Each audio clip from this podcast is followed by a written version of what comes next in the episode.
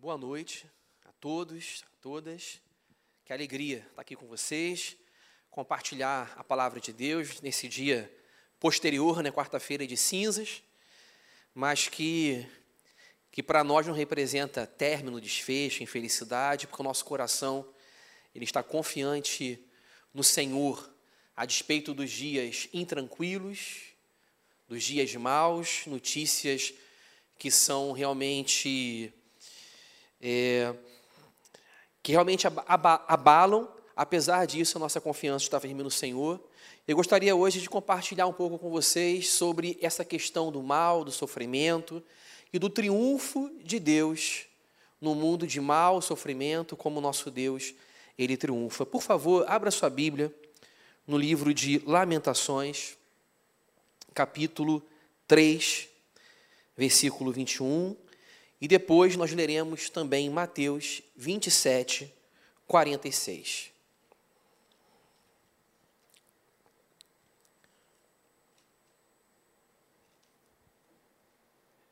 Lamentações 3, 21.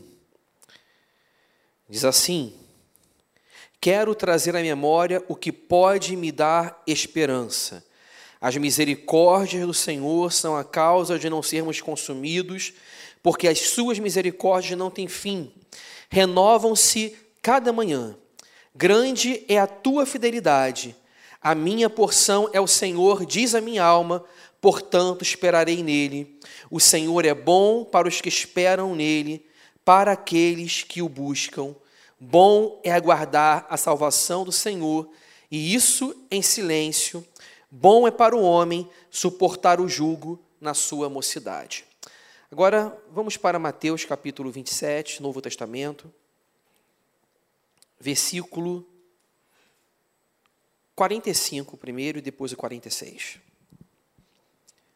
Diz assim: A partir do meio-dia houve trevas sobre toda a terra até as três horas da tarde. Por volta de três horas da tarde, Jesus aclamou, clamou em alta voz, dizendo: Eli, Eli, lama sabachthani. Isso quer dizer: Deus meu, Deus meu, por que me desamparaste? Vamos orar? Senhor nosso Deus, nosso Pai, nós pedimos, Senhor, a tua graça, iluminação, socorro nessa hora, e que com simplicidade, Deus, e humildade diante de Ti, tu me conduzas como mensageiro da tua palavra, para instruir, Senhor, o teu povo amado sobre verdades tão magníficas e excelentes que não são temporárias, mas que são eternas, que têm peso de glória, Senhor, e que nos preenchem e dão sentido à vida. Em nome de Jesus, com o perdão dos meus pecados. Amém. O texto de Lamentações, pelo próprio título do livro, nos sugere ou nos abre a perspectiva e amplia a nossa consciência de que é possível, diante de Deus, numa relação honesta, sincera e verdadeira, a gente apresentar diante de Deus nossas inquietações, nossos desassossegos e, pasmem, até mais, nós podemos apresentar diante de Deus as nossas lamentações que é o título do próprio livro. De modo bem simples, simplificando essa compreensão, eu quero apontar o fato de que não se trata de uma lamentação contra Deus. Não se trata de um questionamento contra Deus, contra a sua soberania, majestade, sabedoria e bondade, mas se trata de um questionamento perante Deus. Percebam a diferença entre uma lamentação contra Deus e uma lamentação diante de Deus. A preposição nessa frase define muito bem o nosso lugar. Se é um questionamento contra Deus, nós consideramos Deus o nosso adversário e nós estamos numa posição absolutamente rebelde e também que mostra um grande desconhecimento da nossa identidade. Porque Deus não é alguém contra o qual nós podemos lutar, no sentido de colocá-lo sob nossas lentes microscópicas, como se ele fosse menor e nós fôssemos maior, e tivéssemos o direito então de questioná-lo.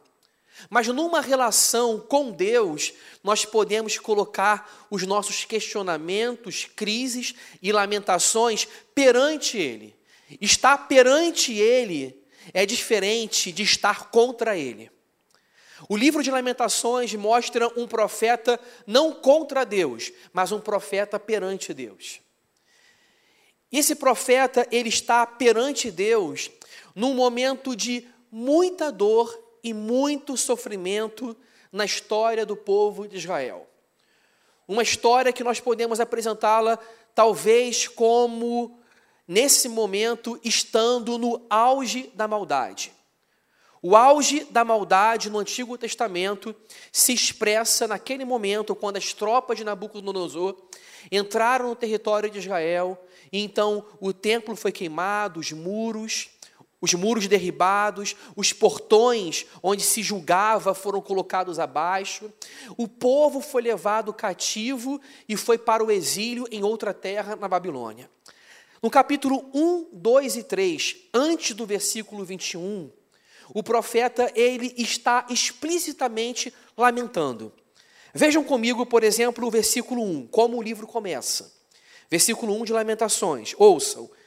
Como jaz solitária a cidade outrora populosa, tornou-se como viúva a que foi grande entre as nações, princesa entre as províncias, ficou sujeita a trabalhos forçados.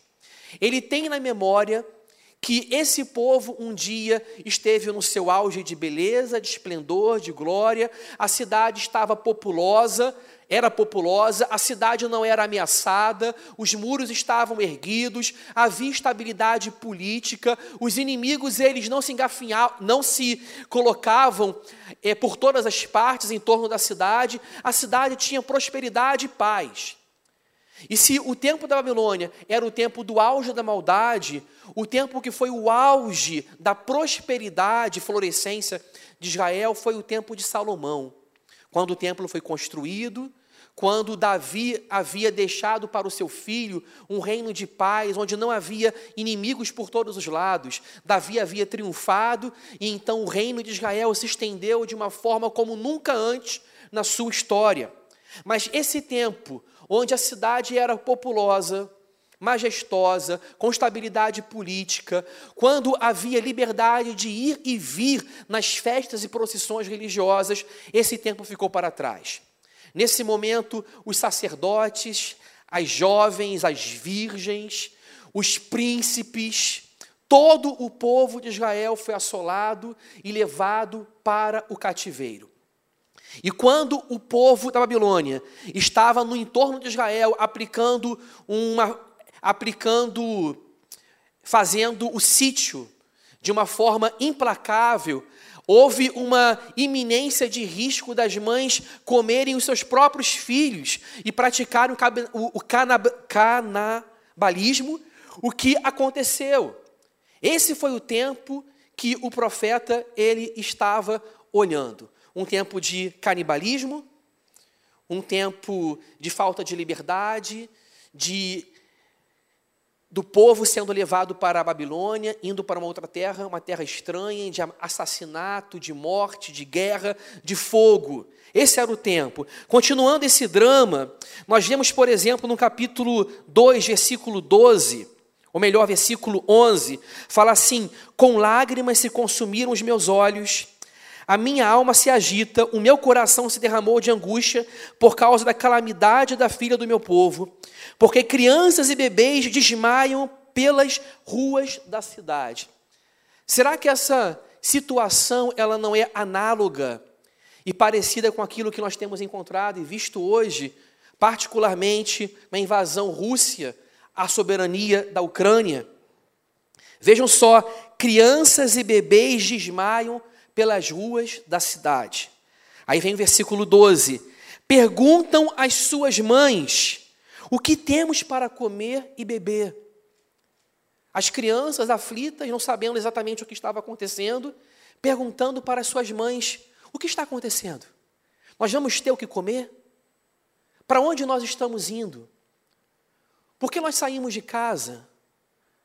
Quem são essas pessoas entrando no nosso território?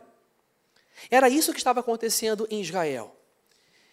E a Bíblia deixa muito claro que não há nada novo debaixo do céu.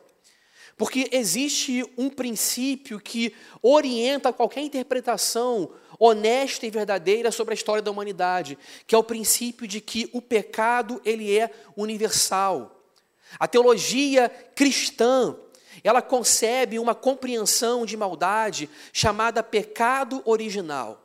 Em pecado me concebeu a minha mãe.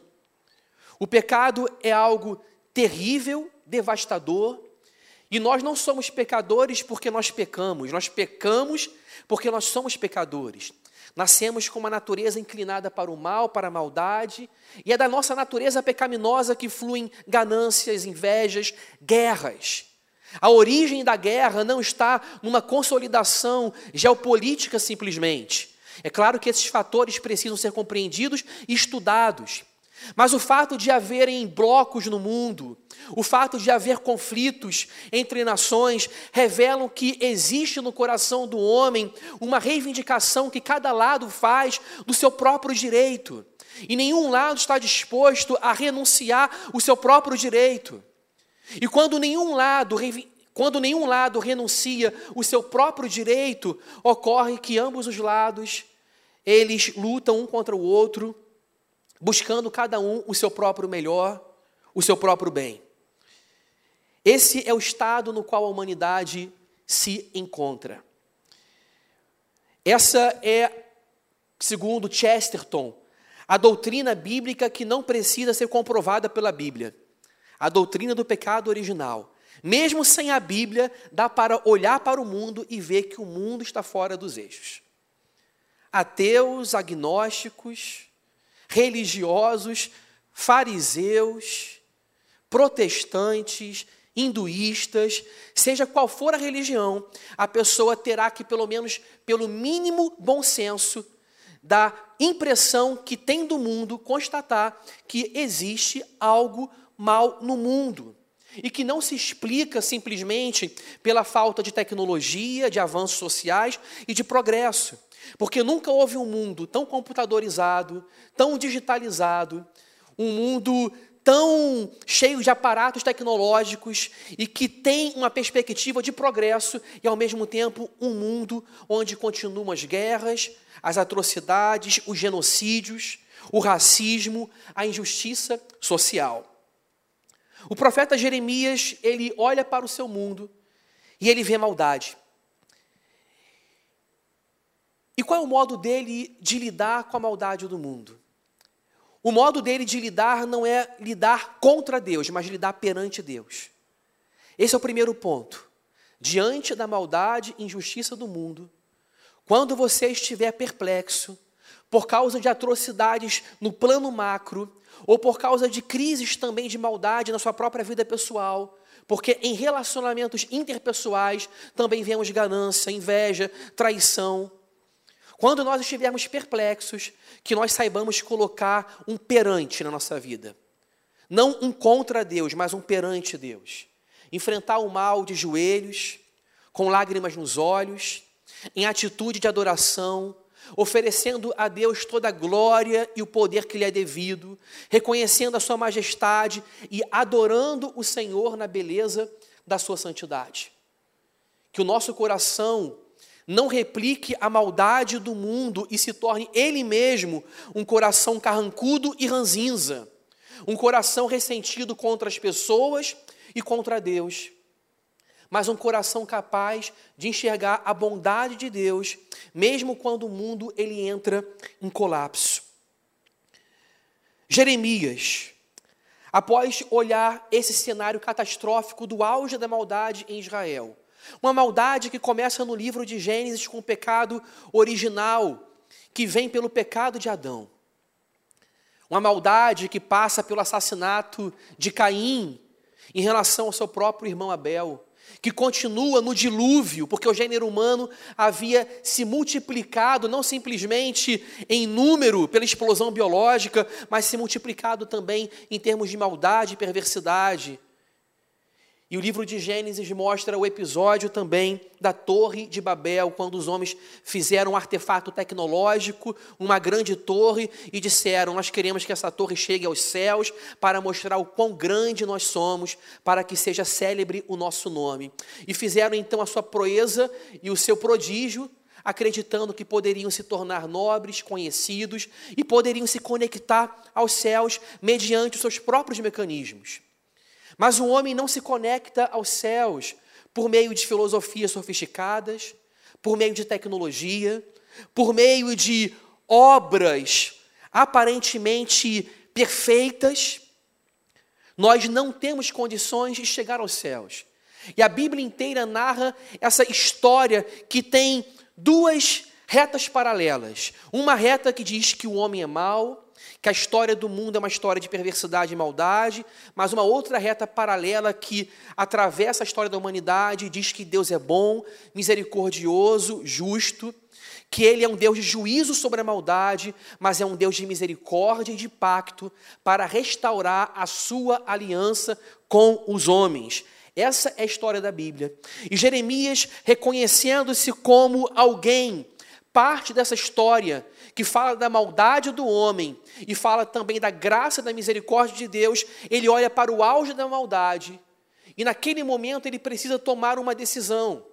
Ou ele se rende à maldade à sua volta e assume uma postura cínica, desesperançosa, olhando a história como um conjunto fortuito e aleatório de coisas que não têm propósito e sentido, ou ele só ergue os seus olhos e olha para a soberania, majestade e para o caráter de Deus.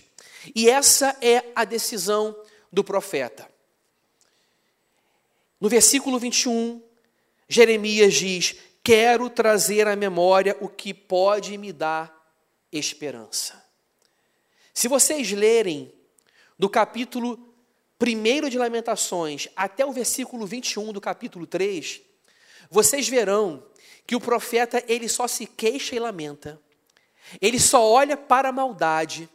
Ele diz que a sua alma é como um alvo do Todo-Poderoso que recebe as flechas de Deus e sorve o veneno delas. Ele chega ao ponto de falar, no versículo 1 do capítulo 3, eu sou o homem que viu a aflição causada pela vara do furor de Deus. Ele me levou e me fez andar nas trevas e não na luz. E se vocês olharem para dois versículos antes, do versículo 21, quando ele diz: Quero trazer à memória o que pode me dar esperança, dois versículos antes, no versículo 18, ele fala assim: Então eu disse: Não tenho mais forças, a minha esperança no Senhor acabou. No versículo 18 ele diz: a minha esperança no Senhor acabou. Mas o que acontece para a ignição virar? O que acontece para ele se arrancar desse estado de desânimo e desespero e olhar para a história agora acreditando que a bondade do Senhor haverá de triunfar, que o juízo de Deus representa a derrota do mal? O juízo de Deus não é um Deus irado, intempestivo, que simplesmente demonstra uma falta de controle emocional. O juízo de Deus é a indignação dele contra o mal, contra aquilo que assola, que traz tristeza, desânimo, que traz um futuro de desgraça para a humanidade. Portanto, o juízo de Deus, ele é salvífico e redentor e cheio de misericórdia, porque quando Deus ele derrama juízo, ele está derrotando não o bem, ele derrota o mal. Ele triunfa sobre as forças do caos. Ele triunfa sobre a falta de sentido e de propósito. E depois de dizer: "A minha esperança no Senhor acabou", no versículo 21, ele toma a decisão que nós devemos tomar. Ele diz: Quero trazer à memória o que pode me dar esperança. Logo depois de dizer: A minha esperança acabou, ele diz: Quero trazer à memória o que pode me dar esperança. Eu preciso definir o que significa trazer à memória o que traz esperança. Primeiro, esperança não é sinônimo de otimismo. Não é ser, conforme dizem hoje, ter good vibes, ter bom astral, ser uma pessoa para cima. Não é uma afirmação positiva, como os coaches nos encorajam a fazer, olhando para o espelho e dizendo: você é o cara, você vai conseguir, você é singular, você tem um grande destino. Não. Não é uma afirmação positiva. Não é um otimismo. Não é também uma desesperança e um cinismo em relação ao futuro. Não é um pessimismo também. Ser esperançoso não significa ser nem otimista, nem pessimista. Aqui a gente pode aprender com Ariano Suassuna. O Ariano Suassuna, ele falou: não se trata de ser otimista nem pessimista, mas de ser esperançoso com realismo. A pessoa otimista não olha a realidade. Ela diz que tudo vai dar certo a despeito de evidências contrárias. Existe um sacrifício intelectual de muitos que se dizem otimistas, que negam a realidade e fantasiam-na, olhando o mundo através de um óculos cor-de-rosas. O pessimista, por outro lado, ele é cínico. Ele não vê bondade, ele não vê solidariedade, ele não consegue ver fins de alegria e de felicidade, porque ele acredita que tudo vai de mal a pior e ele não acredita num governo soberano de Deus. Mas a pessoa esperançosa, ela não é uma pessoa que nega a realidade. A pessoa esperançosa, ela olha para a realidade como Jeremias olhou. Ele viu o canibalismo, ele viu mães perguntando para, filhos perguntando para as suas mães: o que, que nós vamos comer? Por que saímos de casa? Por que estão entrando na nossa terra? Por que os muros estão derrubados? Por que a gente não pode mais ir para o templo? O profeta enxergou tudo isso. Na decisão dele pela esperança, ele simplesmente não disse: Vou fazer de conta que o mal não aconteceu. Ele assume a realidade de que o mal é algo que vive no horizonte da humanidade, mas ele olha para o Deus que está para além e acima do sol. Pegando uma perspectiva do livro de Eclesiastes, há duas formas de se olhar para a vida. Você pode olhar para a vida debaixo do sol e você vê que tudo é vaidade. Mas você pode olhar para o Deus que está acima do sol e ver que as coisas têm propósito e sentido porque há um governo soberano de Deus. A bondade, misericórdia e graça. E Jeremias, ao invés de olhar simplesmente para debaixo do sol, como se não houvesse ninguém além desse mundo, como se o mundo fosse hermético e fechado e Deus não interagisse com a história, Jeremias decide olhar para além do sol e ver um Deus de aliança e de governo eu quero trazer à memória o que pode me dar esperança. Esperança significa agir com fé. Esperança é uma virtude tal qual a fé. A fé vê o invisível. É a certeza de coisas que não se veem, esperança também. Paulo disse que esperar o que se vê não é esperança. Quando nós temos esperança, nós estamos esperando o que não vemos. Nós estamos esperando a paz que não vemos, a reconciliação que não vemos, o perdão que não vemos. E por que nós esperamos o que não vemos? Porque somos pessoas otimistas? Não. Porque somos pessoas que sacrificam a realidade em prol de uma realidade alternativa e fantasiosa? Não.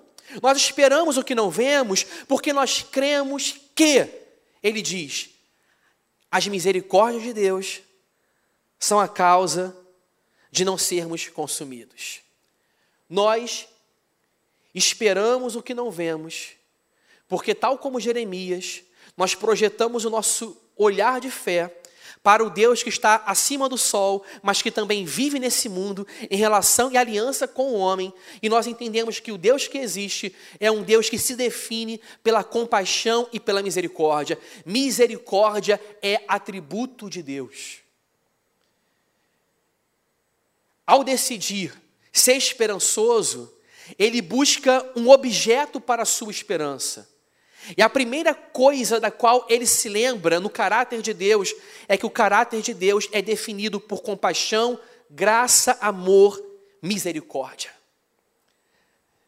O interessante é que a Bíblia ela mostra o problema do mal desde quando os homens foram expulsos do jardim por causa do mal. Quando Caim matou Abel por causa do mal quando houve um dilúvio por causa do mal, quando houve a confusão de línguas de Babel por causa do mal. A Bíblia mostra também, com realismo, impérios se levantando por causa do devaneio do poder. Por causa de um império cheio de devaneios de poder, o povo de Deus permaneceu no Egito como escravo durante 400 anos. Egito, o império, poder, poder de maldade, poder que a Bíblia chama de potestades, que incorpora forças malignas e demoníacas contra o bem. A história do Antigo Testamento mostra o mal na Síria, o mal na Babilônia, que é o texto que nós estamos tratando hoje. E esse paradigma do mal se revelando em impérios e governos prossegue. O Novo Testamento chama Roma de Babilônia. Porque o escritor do Novo Testamento, Pedro particularmente, quando ele olha para a perseguição que sofria o povo cristão sob Roma, ele descobre que Roma é a nova Babilônia. E hoje nós temos outras novas Babilônias. E o cenário do mundo hoje mostra que há outros poderes ante Deus. Mas o povo de Deus permaneceu guardado, protegido, em aliança com Deus, mesmo diante desses poderes nefastos. E mesmo quando o povo enfrenta a tragédia, o martírio e a morte, enfrenta por meio de Deus, com Deus, e vence pelo seu testemunho e pela sua fidelidade a Deus. Jeremias, diante de toda a maldade, ele não explica a maldade. Eu quero que vocês prestem atenção nisso. A Bíblia, ela não dá uma resposta exaustiva sobre a maldade. Porque o mal existe no mundo se Deus é bom? Essa é a grande pergunta de ateus agnósticos, não é verdade? Já ouviram isso já? Porque a fome na Somália, porque inocentes morrem, porque países são invadidos, porque catástrofes naturais, porque males naturais e males morais. Uma definição clássica da filosofia, o mal natural, maremotos, terremotos, tsunamis, Petrópolis. E o mal moral, guerra, genocídio. O sofrimento faz parte do cenário da humanidade. E o interessante é que quando Jeremias ele encontra o caminho da consolação, ele não encontra esse caminho por meio de uma explicação. Ele encontra o caminho da consolação por meio de uma contemplação. Não é uma resposta intelectual exaustiva que vai dissipar a angústia. Olha, Jeremias, eu vou te explicar por que existe a maldade no mundo. E você vai entender. Não é isso que ocorre com Jeremias e não é isso que acontece com Jó. Quando Jó esperava de Deus uma resposta, Deus fala para Jó: cinge os lombos, se é homem, porque eu vou te perguntar e você vai me responder. Eu não estou no banco dos réus. Você vai me responder. Onde você estava quando eu criei o mundo? Então, uma série de perguntas retóricas são feitas para que Jó veja a sua finitude, pequenez e a sua incapacidade de compreender a grandeza e a santidade de Deus. Então, dito isso, não é uma explicação que te consola, mas é uma contemplação a contemplação de que Deus é misericordioso. Essa é a contemplação que nos consola. Mas o que é misericórdia? Essa palavra que a gente usa tanto e às vezes não define. Misericórdia, pressupõe miséria. Quando você pensar em misericórdia, sempre pense na palavra miséria. A misericórdia pressupõe que existe um objeto de amor que vive as suas angústias, tragédias, perplexidades e miséria. E a misericórdia é o tratamento que Deus dá para seres que são miseráveis e que vivem num universo miserável, um tratamento de compaixão de Deus para suavizar a dor, para atenuar a maldade do mundo e para nos tratar, dando-nos o oposto do que nós merecemos. Merecemos castigo e distanciamento de Deus, mas Deus nos dá a sua presença, proximidade e se oferece e se oferece a nós por meio de uma aliança de amizade e de amor. Misericórdia. Deus é misericordioso. Não importa o fato de nós sermos pecadores, finitos, cheios de perplexidades e angústias. Muitas vezes a gente não questiona perante Deus, mas questiona contra Deus.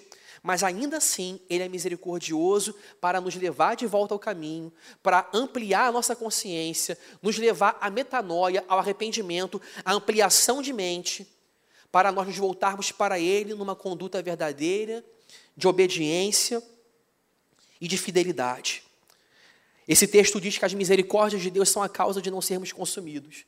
Isso significa que a humanidade ela continua a existir a despeito de guerras, tragédias, genocídios, holocaustos, Auschwitz, 11 de setembro, chacinas, milicianos, policiais injustos. A despeito de toda a maldade, o mundo continua a existir por causa de uma palavra, que não é simplesmente um vocábulo, mas é, uma, é um atributo de Deus, misericórdia.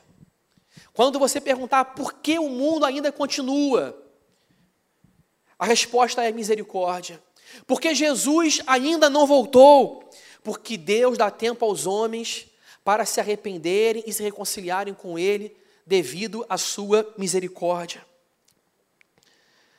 A gente não é consumido por causa da misericórdia de Deus. E o profeta, ele vê essa misericórdia, gente, como uma ação de Deus que não tem fim, as suas misericórdias não têm fim, renovam-se a cada manhã. E agora a figura é do nascer do sol.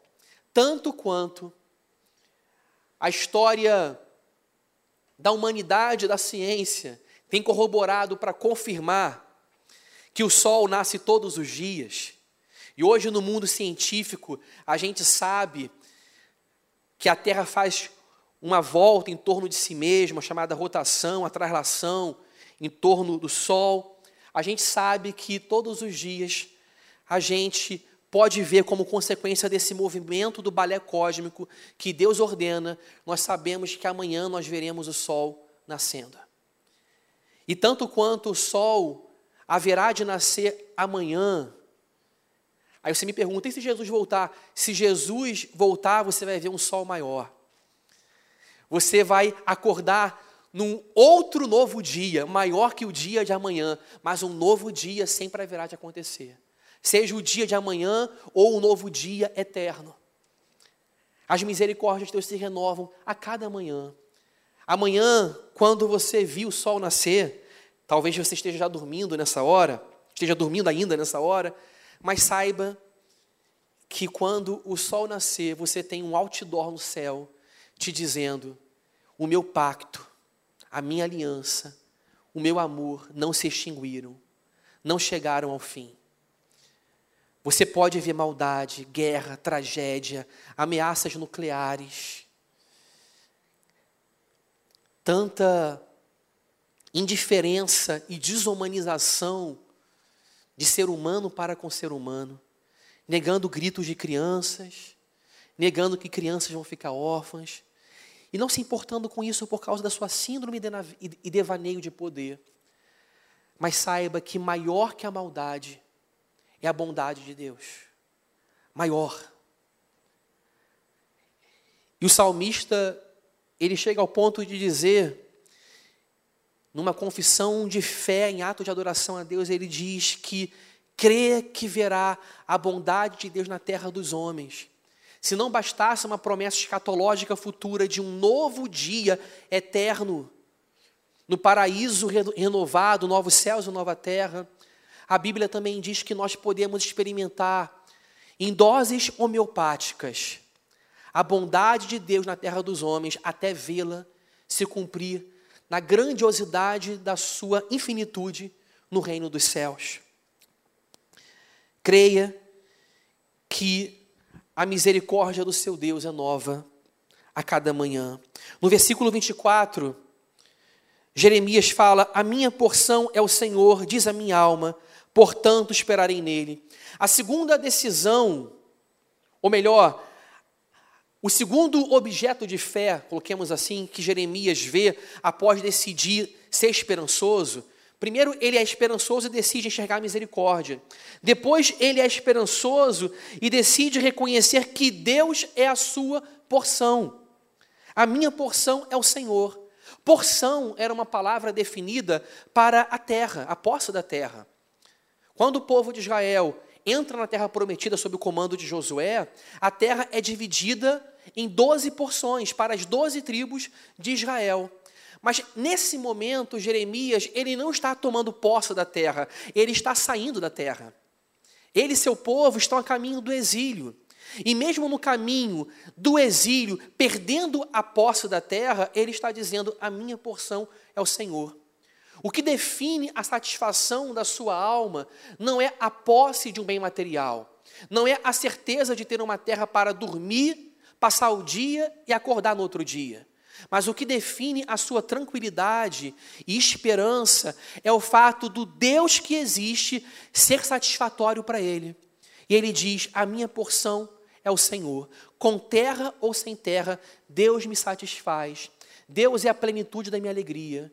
Deus é o arrimo da minha sorte, é o meu cálice transbordante. Quem mais tenho eu no céu? Não há outro em que se compraz a minha alma aqui na terra. Deus é satisfatório para mim. Como Paulo disse, por causa da sublimidade do conhecimento de Cristo Jesus, todas as outras coisas tornaram-se sem valor, esterco, porque eu conheci o tesouro sublime. Jeremias está definindo para o seu próprio coração, que antes estava atribulado, que existe algo que ele jamais pode perder, que é o seu estado e a sua condição de relação em aliança com Deus. Ele é de Deus e Deus é dele. A aliança se resume na seguinte sentença: Deus nos dizendo, vocês são meu povo e a gente falando para Deus: O Senhor é o meu Deus. É isso que ele quer dizer quando diz: Deus é minha porção. Eu estou em aliança com Deus. Eu posso dizer: Tu és o meu Deus. E ele pode também falar para mim: Você é meu povo. Você olha para Deus e considera Deus a sua posse. Ele é meu. É meu pastor e nada me faltará. Mas ele também olha para você e diz: Você é meu.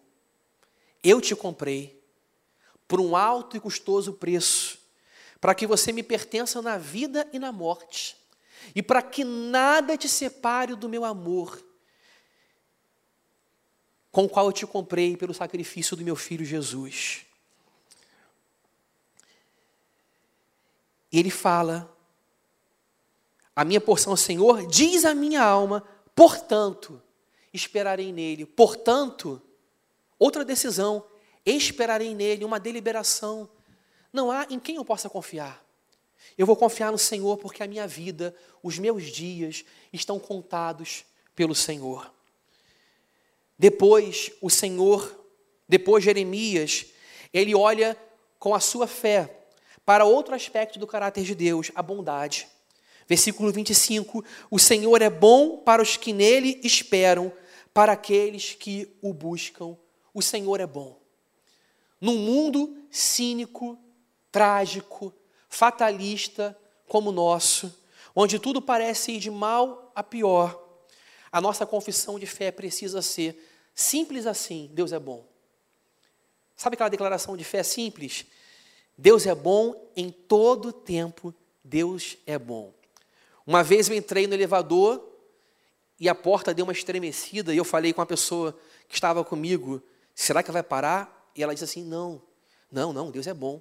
Eu falei: e Deus é bom se ele parar também. Deus é bom quando elevadores param, quando os nossos pneus furam, quando enfrentamos infortúnios e quando enfrentamos simplesmente contratempos. A gente trata muitas vezes contratempo como tragédia, né? Pneu furou. O, infortu... a, a, o contratempo vira tragédia. Não é tragédia, é um contratempo. Mas Deus é bom quando o pneu fura. Deus é bom quando o filhinho está na UTI. Deus é bom quando o elevador para. Deus é bom quando um país invade outro país. Deus é bom quando as portas se abrem. Deus é bom quando as portas se fecham. Deus é bom em todo o tempo. E é bom esperar no Senhor. Ele é bom para aqueles que nele esperam. Ou seja, se você espera no Senhor, você verá a manifestação da bondade do Senhor. Bom é aguardar a salvação do Senhor, e isso em silêncio. Eu termino dizendo: bom é aguardar a salvação do Senhor, e isso em silêncio. Outra decisão que o profeta Jeremias toma ao projetar o seu coração em esperança e confiança em Deus, é dizer: bom é esperar em silêncio. O que é esperar em silêncio? É esperar sem reivindicações, sem uma alma que se considera completamente cheia de demandas diante de Deus, como se Deus fosse humanizado e nós divinizados. Deus se torna o gênio da lâmpada mágica e nós temos vários desejos para apresentar diante dele, como se ele existisse para nós e não nós para ele. Deus, ele não foi feito para nós, porque ele não foi feito. Ele é eterno, mas nós fomos feitos para ele. Então espere no Senhor em silêncio, sem uma alma cheia de direitos arrogantes e demandas, divinizando a si mesmo e humanizando Deus. Esvazie-se, Abra mãos vazias. Pare de querer vencer guerras que não são suas. Coloque todas as suas guerras, pelejas, sofrimentos diante do Senhor e faça silêncio. Porque a Bíblia diz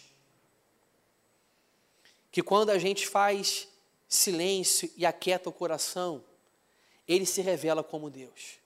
Aquietai-vos e sabei que eu sou Deus. Aquietai-vos. E eu vou mostrar para você que eu sou Deus.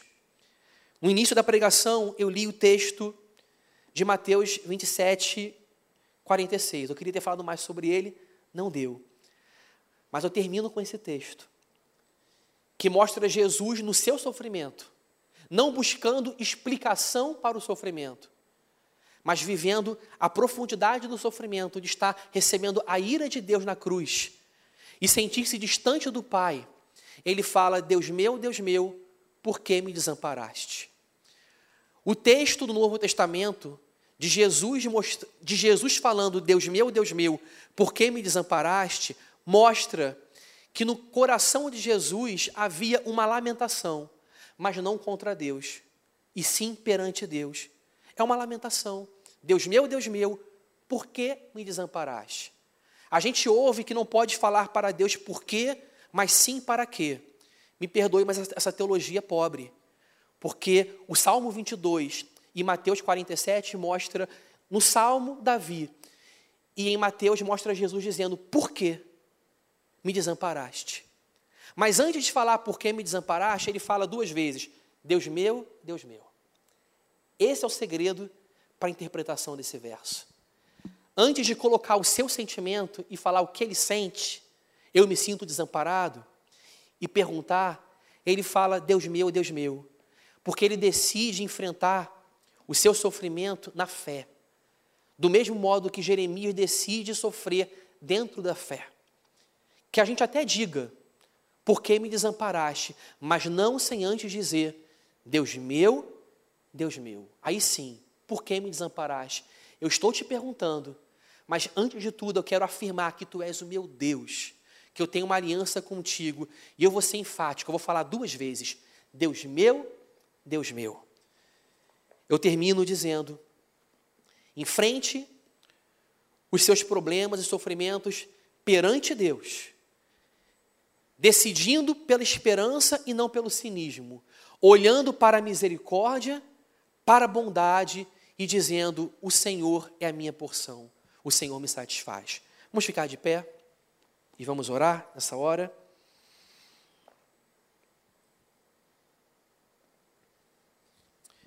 Na cruz, Jesus triunfou sobre o mal. Venceu principados, potestades e os expôs à vergonha. A morte do Calvário é uma salvação pessoal, mas é uma salvação cósmica também. Porque pela restauração que Jesus fez no Calvário, um dia ele estabelecerá novos céus e nova terra.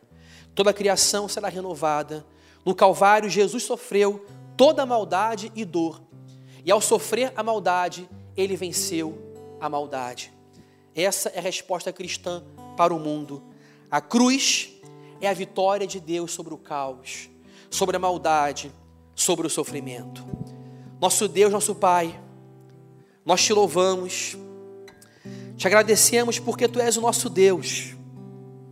Em ti podemos confiar, não há outro quando a nossa alma geme, quando os nossos dias parecem passar sem sentido, numa confusão de propósitos ou falta de propósitos, a gente pode falar como salmista no Salmo 31: Tu és o meu Deus, os meus dias estão nas tuas mãos, Tu és o meu Deus, Pai. Não sei muitas vezes o que dizer, não sei como explicar, mas eu posso contemplar a misericórdia, a bondade, a graça, o amor, o sol trazendo um novo dia e dizendo que simboliza a tua misericórdia. Senhor, dá-nos consolação e faça-nos, Senhor Deus, teus mensageiros, teus arautos no mundo, de que a maldade já foi derrotada há dois mil anos atrás quando Jesus sofreu a maldade, antes da maldade vencê-lo, a maldade foi derrotada quando tentou vencer o Filho de Deus. Na cruz, nós vemos tremor de terra, escuridão, um inocente morrendo.